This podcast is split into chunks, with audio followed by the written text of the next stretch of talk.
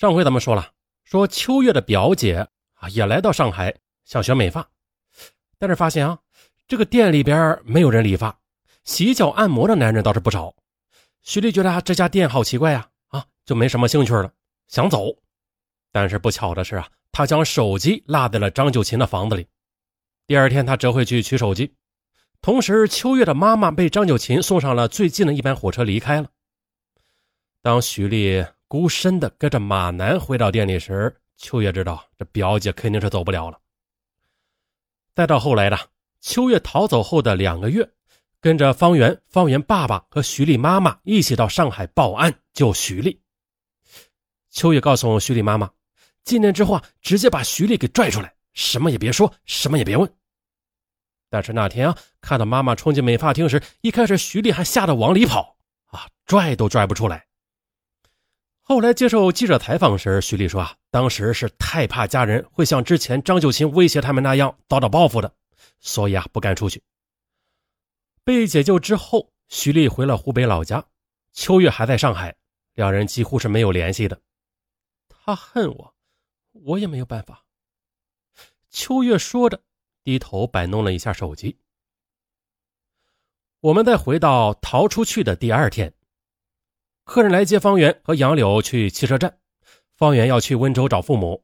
客人呢还给了方圆一部自己的旧手机。车动了，电话通了，方圆喊了一声“妈”，啊，我要去你那儿了，多的呀也不要说，到时候我们见面再说。方圆曾想啊，如果有一天张九琴真的把他放了，他不会直接回家的，因为呀，他爸爸会理发，要是我回去什么都不懂，那他会以为我在外面干嘛呀？他呀，必须先找个正规的理发店学学理发，带回去应对家人。啊，刚才是方圆。再说秋月，秋月回家之后，第一件事就是让爸爸给他买了一个一千三百元的 vivo 手机，否则出去这么多年，连个手机都没有啊，怎么说得过去呀？四年没回家了，哥嫂对秋月都有看法，话里呀也带着刺儿。哼，你知道回来了？我以为你在大上海不想回家了呢。在那混了四年，也就这样的嘛。这眼泪呀，一下子就出来了，心里难受，有苦衷，但他不能说。家里都只知道他们被骗了，是被关在店里给别人洗脚，不能出来。方圆连按摩都没说，他不会说的。啊，这村里边都是老头老奶奶，只要有一个人知道了，就会议论。那他每天在外面干嘛呀？每个人的说话语气不一样，马上也就变质了，人言可畏。但是呢，每次看到电视上的法制节目播出的足浴店被抄的画面，秋月就看到妈妈偷偷的抹眼泪。妈妈的心里也会想啊，你是不是在里边也受了这种苦啊？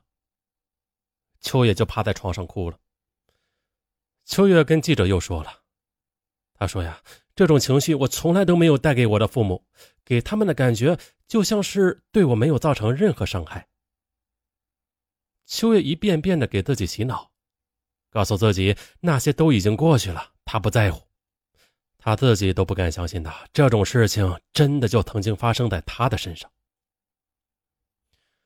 看管不严的收银和二零一三年五月店里的装修，使店内的人心躁动。也给逃跑带来了黄金契机。很快，秋月和张九琴的养女在五月下旬利用半夜外出倒垃圾的机会，借助客人逃跑了。方圆和杨柳是第二波，另外有四个人在八月十九日凌晨同时逃跑。上海女孩就是最后逃跑的四人之一，也就是她逃跑之后，通过家里在警察局的熟人关系报了警。三天后，警察冲进乐乐美发厅，带走了张九琴、马楠和陈丽华，解救出了包括刘华、张燕在内的其余六名女孩。二零一五年八月，张九琴因为强迫卖淫罪一审被判处无期徒刑，方圆的小姨马楠则被当作从犯被判处七年。张九琴不服上诉，二审改判为十五年。张九琴的一审辩护人赵能文称。信息保密啊，未接受记者采访。可是，一位该案从犯的律师看到过案卷中张九琴的二审判决书，在接受采访时回忆啊，改判可能是因为同时期最高法作出的相关回复中，手淫尚不属于组织他人卖淫罪中的卖淫，啊，属于钻漏洞了。那家里已经没有人恨马楠了，而是更担心他的未来。再有两年出来，他就三十三岁了，没有工作经验，没有案底，这法院的电话打到大队，村里人呢也都知道他坐牢了，以后该怎么办呀？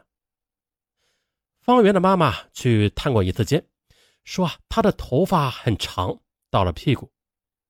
最后一次看到张九琴，也是在一审开庭时，头发又长又乱。方圆和秋月坐在席位上，跟嘴里喊着“出来要弄死他们”的张九琴对骂着。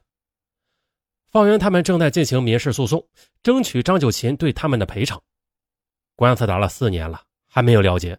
为了官司，他们建了一个群。偶尔的在里边就记者的问题向其他成员确定一下当初的记忆是否正确。为了配合法院，方圆、秋月和刘华、张燕还有其他两名受害者又回到了上海工作，其中四人就是在川沙，而乐乐美发店所在的区域变成浦东新区前的旧称。川沙好小的，繁华地带啊，沿着一条主路向东南两侧展开。打车到指定位置，起步价就够了。为什么说回到川沙呀？他们说待惯了，虽然那几年一直是被关在店里的，但这儿依然给他们带来一种难以解释的安全感。刘华还经常坐在车，专门的绕过曾经的美发店，去看看呀，那里变成什么样了。后来的改成了宠物医院，现在是烟酒店。跟记者一起到上海闹市区时，秋月觉得。很烦躁，他说自己不喜欢人多的地方。在被采访的几天都是阴雨天，方圆也常在这个时候怀疑人生：为什么我还活在这个世界上？想自杀，没勇气。别人问他怎么了，他就仰起头，露出右侧的梨窝。